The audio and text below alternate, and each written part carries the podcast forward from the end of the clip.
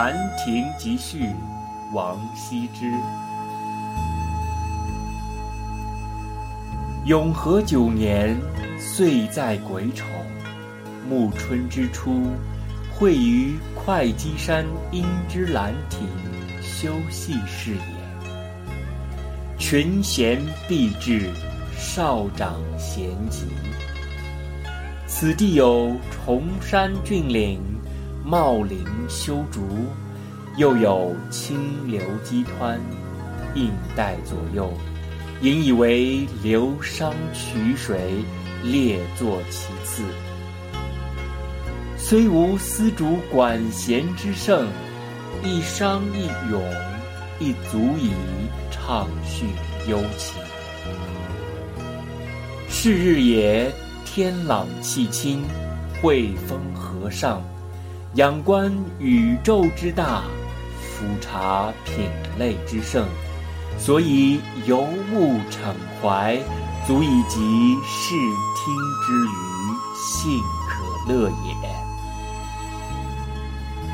夫人之相与，俯仰一世，或取诸怀抱，悟言一世之内；或因寄所托，放浪形骸之外。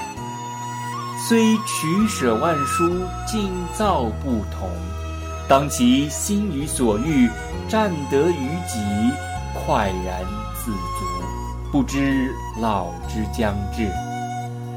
及其所之既倦，行随事迁，感慨系之矣。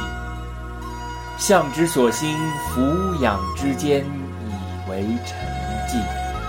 犹不能不以之心怀。况修短随化，终期于尽。古人云：“死生亦大矣，岂不痛哉？”每览昔人心感之由，若何一气，未尝不临文嗟悼，不能喻之于怀。故知依死生为虚诞。其彭殇为妄作，后之视今亦犹今是昔。悲夫！故列叙时人，入其所述，虽是书是意，所以心怀其志意也。后之览者，亦将有感。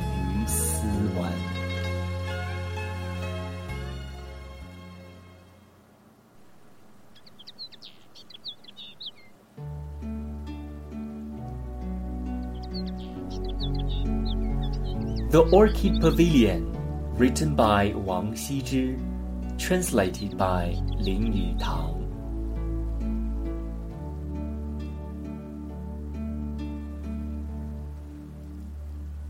This is the ninth year of Yungho Kueichou in cycle.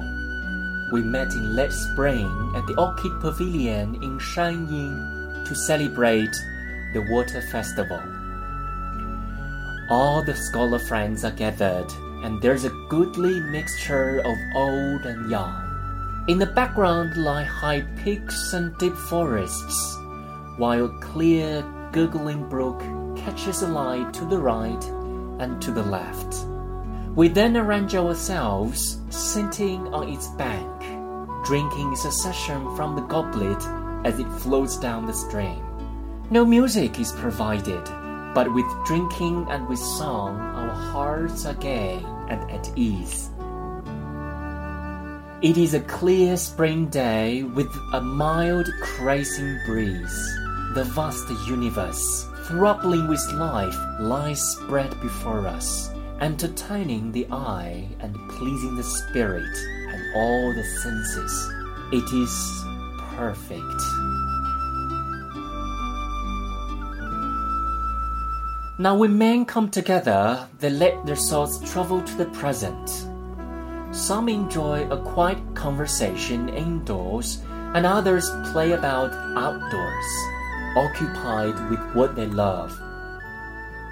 The forms of amusement differ according to temperaments, but when each has found what he wants, he is happy and never feels old.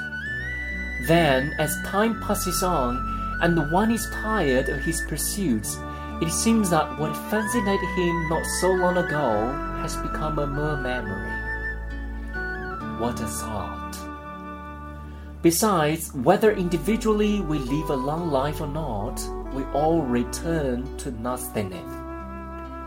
The ancient regard death as a great question. Is it not sad to think of it? I often thought that the people of the past lived and felt exactly as we of today. Whenever I read their writing, I felt this way and was seized with its off. It is cruel comfort to say that life and death are different phases of the same thing, and that a long span of life or short one does not matter. Alas, the people of the future will look upon us as we look upon those who have gone before us. Hence, I have recorded here those present and what they said. Ages may pass and times may change, but the human sentiments will be the same.